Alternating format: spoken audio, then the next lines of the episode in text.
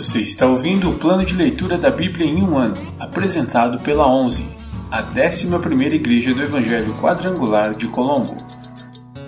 Dia 309, 5 de novembro, semana 45.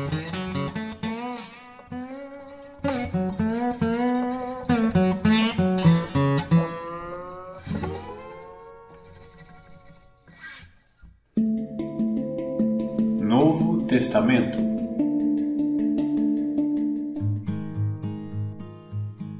Segunda Timóteo, capítulo 1. Saudações de Paulo.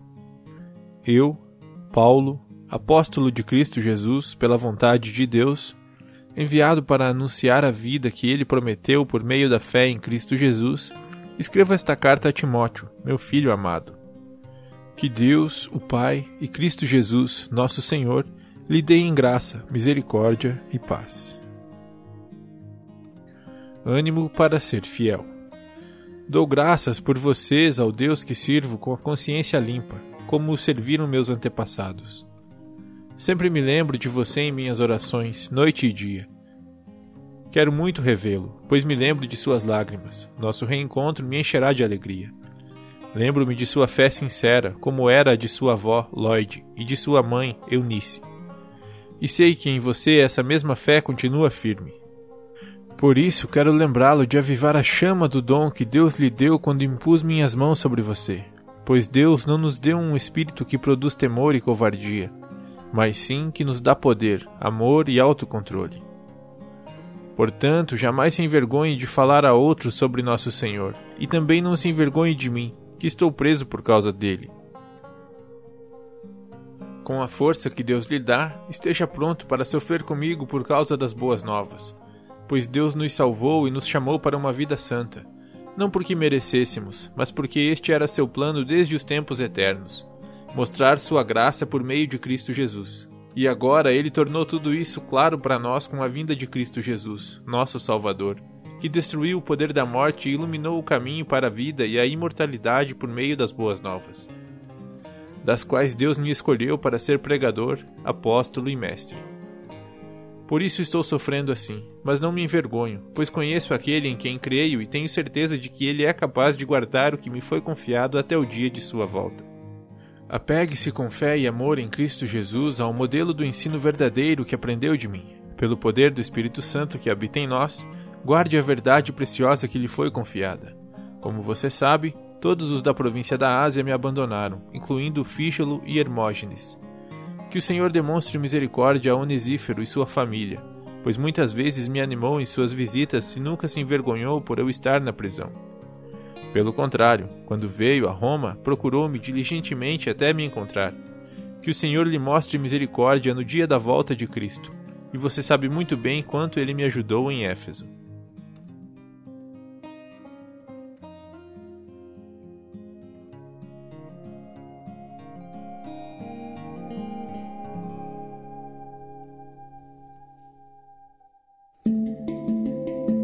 Antigo Testamento Profetas Maiores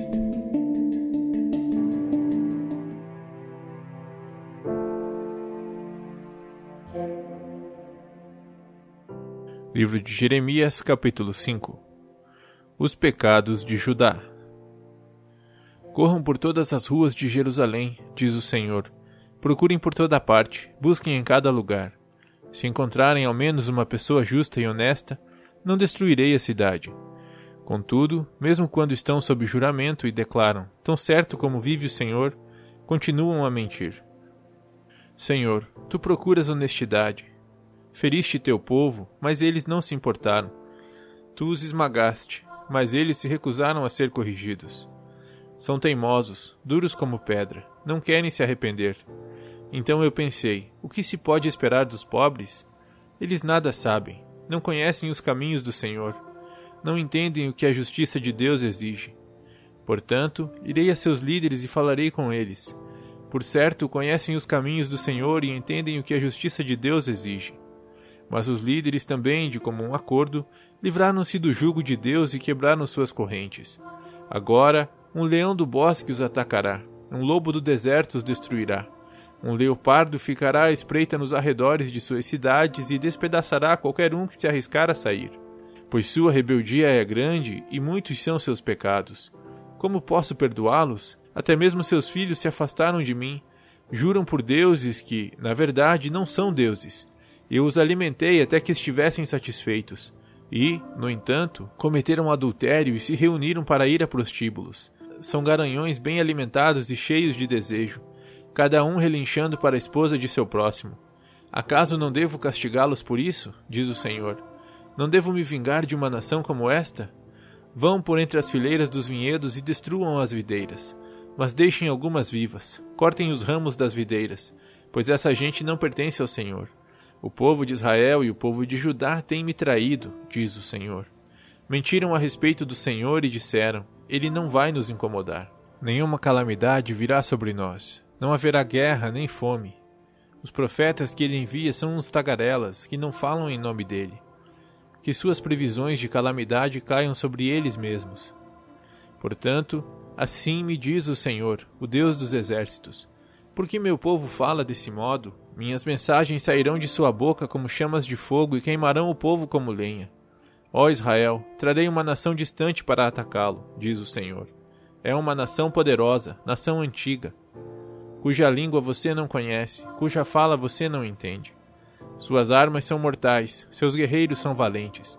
Devorarão suas colheitas e seu alimento, seus filhos e suas filhas. Devorarão seus rebanhos e seu gado, suas uvas e seus figos. Destruirão suas cidades fortificadas, que vocês consideram tão seguras. Mesmo naqueles dias, porém, eu não os destruirei completamente, diz o Senhor. E, quando o povo lhe perguntar por que o Senhor, nosso Deus, fez tudo isso conosco, responda: Vocês o rejeitaram e se entregaram a deuses estrangeiros em sua própria terra. Agora servirão estrangeiros numa terra que não é de vocês. Advertência para o povo de Deus.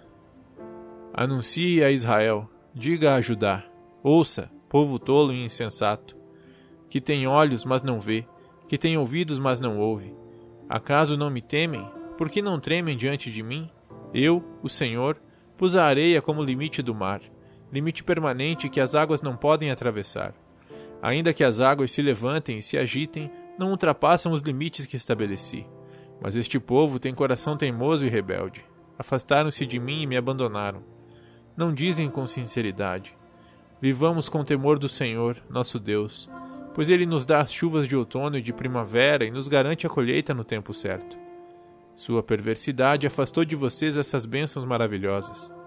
Seu pecado lhes tomou todas essas coisas boas. No meio do meu povo existem homens perversos que espreitam suas vítimas como o caçador de tocaia. Estão sempre colocando armadilhas para apanhar as pessoas. Como uma gaiola cheia de pássaros, a casa deles é cheia de tramas perversas. Por isso, são poderosos e ricos gordos e de aparência saudável. Suas maldades não têm limites. Não querem fazer justiça aos órfãos e negam os direitos dos pobres. Acaso não devo castigá-los por isso? diz o Senhor. Não devo me vingar de uma nação como esta? Algo horrível e espantoso ocorre nesta terra. Os profetas fazem profecias falsas. Os sacerdotes governam com mão de ferro e, pior ainda, meu povo fica feliz com isso. O que farão, porém, quando o fim chegar? Livro de Jeremias, capítulo 6 Última advertência para Jerusalém. Fujam, habitantes de Benjamim, saiam de Jerusalém, toquem a trombeta em Tecoa, enviem um sinal para Bet-Aquerem. Um exército poderoso vem do norte, trazendo calamidade e destruição. Ó Sião, você é minha bela e delicada filha mas eu a destruirei. Inimigos a cercarão como pastores acampados ao redor da cidade. Cada um escolherá um lugar para suas tropas devorarem. Gritam. Preparem-se para a batalha. Ataquem ao meio-dia. Não, é tarde demais. O dia está quase no fim e as sombras da noite já vêm. Então, vamos atacar a noite e destruir seus palácios. Assim diz o Senhor dos Exércitos. Cortem árvores e construam rampas de ataque contra os muros de Jerusalém. Esta cidade deve ser castigada, pois dentro dela só há opressão. Dela brota maldade, como água de uma fonte. Pelas ruas se ouve o som de violência e destruição, e vejo somente doenças e feridas. Ouça esta advertência, Jerusalém, ou me afastarei de você. Ouça para que eu não a transforme num monte de ruínas, numa terra onde ninguém vive. Assim diz o Senhor dos Exércitos: Até os poucos que restarem em Israel serão recolhidos, como faz o lavrador que examina cada videira novamente para apanhar as uvas que deixou escapar. A rebelião constante de Judá. A quem darei essa advertência? Quem ouvirá quando eu falar? Seus ouvidos estão tapados e não conseguem escutar. Desprezam a palavra do Senhor e detestam ouvi-la. Por isso, estou cheio da ira do Senhor. Estou cansado de contê-la dentro de mim. Derramarei minha ira sobre as crianças nas ruas e sobre os jovens reunidos em grupo, sobre maridos e esposas e sobre pessoas de idade. Suas casas serão entregues a seus inimigos, e também seus campos e esposas, pois levantarei minha mão poderosa contra o povo desta terra diz o Senhor. Desde o mais humilde até o mais importante, sua vida é dominada pela ganância. Desde os profetas até os sacerdotes, são todos impostores. Oferecem curativos superficiais para a ferida mortal do meu povo. Dão garantias de paz quando não há paz alguma. Acaso se envergonham de sua conduta detestável? De maneira alguma. Nem sabem o que é vergonha. Portanto, estarão entre os que caírem no massacre, ficarão arruinados quando eu os castigar diz o Senhor. Judá rejeita o caminho do Senhor. Assim diz o Senhor. Parem nas encruzilhadas e olhem ao redor. Perguntem qual é o caminho antigo, o bom caminho. Andem por ele e encontrarão descanso para a alma. Vocês, porém, respondem: Não é esse o caminho que queremos seguir. Coloquei sobre vocês vigias que disseram: Fiquem atentos ao som da trombeta. Vocês, porém, respondem: Não vamos prestar atenção. Portanto, ouçam isto, todas as nações. Considerem a situação do meu povo. Ouça, toda a terra. Trarei calamidade sobre meu povo. Será fruto de suas próprias intrigas, pois não querem me ouvir. Rejeitaram a minha lei. De nada adianta me oferecerem incenso doce de sabá. Fiquem com seu cálamo perfumado importado de terras distantes. Não aceitarei seus holocaustos, seus sacrifícios não têm aroma agradável para mim. Portanto, assim diz o Senhor: Colocarei obstáculos no caminho deste povo.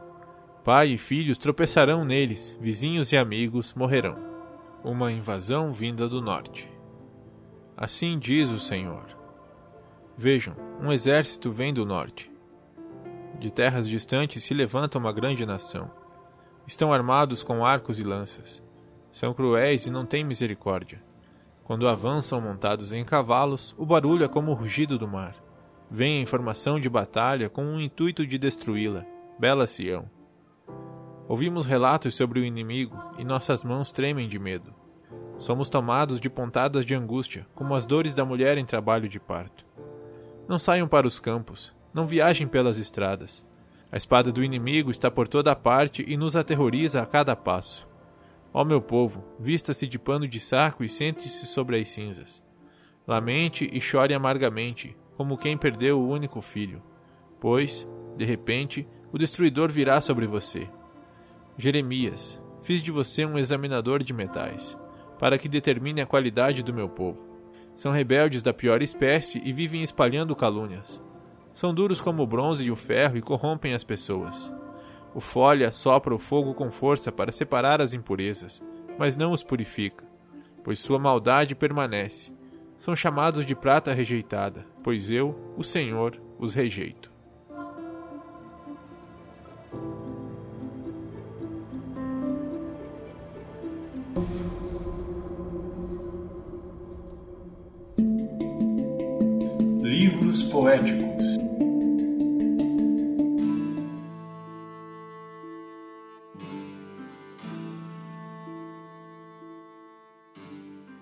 Salmos, capítulo 121 Cântico para os peregrinos a caminho de Jerusalém. Olho para os montes e pergunto: De onde me virá o socorro? Meu socorro vem do Senhor que fez os céus e a terra. Ele não deixará que você tropece. Aquele que o protege não cochilará. Aquele que guarda Israel não cochila nem dorme. O Senhor é seu protetor, o Senhor está ao seu lado, como sombra que o abriga. O sol não lhe fará mal de dia, nem a lua de noite. O Senhor o guarda de todo mal e protege sua vida. O Senhor o guarda em tudo o que você faz, agora e para sempre.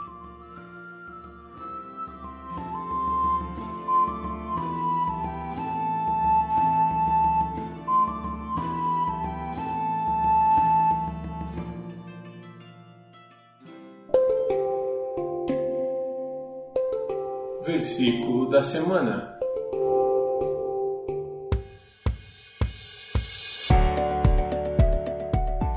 Bendito o homem que confia no Senhor e cuja confiança é o Senhor.